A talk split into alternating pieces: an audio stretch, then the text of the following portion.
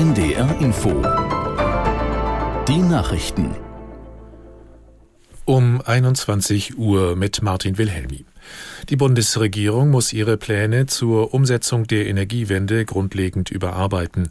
Hintergrund ist ein Urteil des Bundesverfassungsgerichts, nachdem 60 Milliarden Euro ungenutzter Corona-Hilfen nicht für den Klima- und Transformationsfonds verwendet werden dürfen. Zahlreiche Projekte liegen nun auf Eis. Aus Berlin Lars Fuchs. Was bereits an Geldern zugesagt wurde, soll aber auch weiterhin kommen. Bauministerin Clara Geiwitz von der SPD betonte, dass im kommenden Jahr die Fördermittel für den Austausch alter Öl- und Gasheizungen gezahlt werden sollen. FDP, Grüne und SPD beraten jetzt darüber, wie sie mit dem 60 Milliarden Euro Loch umgehen. Die Ampel könnte Gelder für den Klimaschutz kürzen, an anderer Stelle sparen oder Steuern erhöhen. Die Diskussionen darüber haben aber gerade erst begonnen. Bei der Deutschen Bahn fahren wegen des Warnstreiks der Gewerkschaft der Lokführer ab 22 Uhr bundesweit kaum noch Züge. Betroffen sind Nah- und Fernverkehr gleichermaßen. Auch die Nordwestbahn rechnet mit Einschränkungen.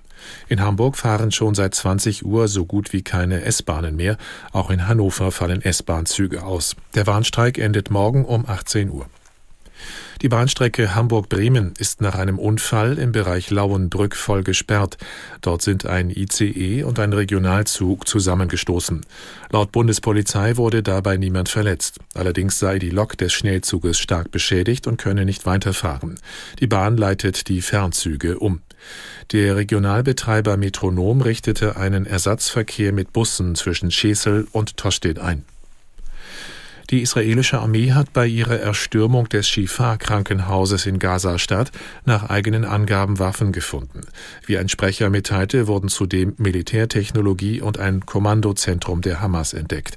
Aus Tel Aviv Kilian Neuwert. Die Armee verbreitete Fotos und Videomaterial. Es soll in der Klinik aufgenommen worden sein. Zu sehen sind unter anderem mehrere Sturmgewehre und Magazine, auch eine Kommandozentrale sowie IT-Infrastruktur sei gefunden worden, heißt es. Die israelische Armee hatte ihr Vorrücken in Richtung der Klinik sowie ihr Eindringen ins Schiefer-Krankenhaus mit dem Vorwurf gerechtfertigt, die Hamas missbrauche das Krankenhaus für militärische Zwecke. Dies scheint aus israelischer Sicht nun belegt zu sein. Beim Eindringen in die Klinik seien mehrere Terroristen getötet worden, erklärte das Militär. Der Einsatz hatte in der Nacht begonnen. Das waren die Nachrichten. Das Wetter in Norddeutschland heute Nacht zum Teil lang anhaltender Regen, Tiefstwerte 8 bis 3 Grad. Morgen immer wieder Regen, auch heitere Phasen, die Höchstwerte 6 bis 9 Grad an der Ostsee stürmisch. Am Freitag im Norden meist trocken, im Osten Schauer 5 bis 7 Grad, am Sonnabend gebietsweise Schauer, die Temperaturen 5 bis 8 Grad. Es ist 21.03 Uhr.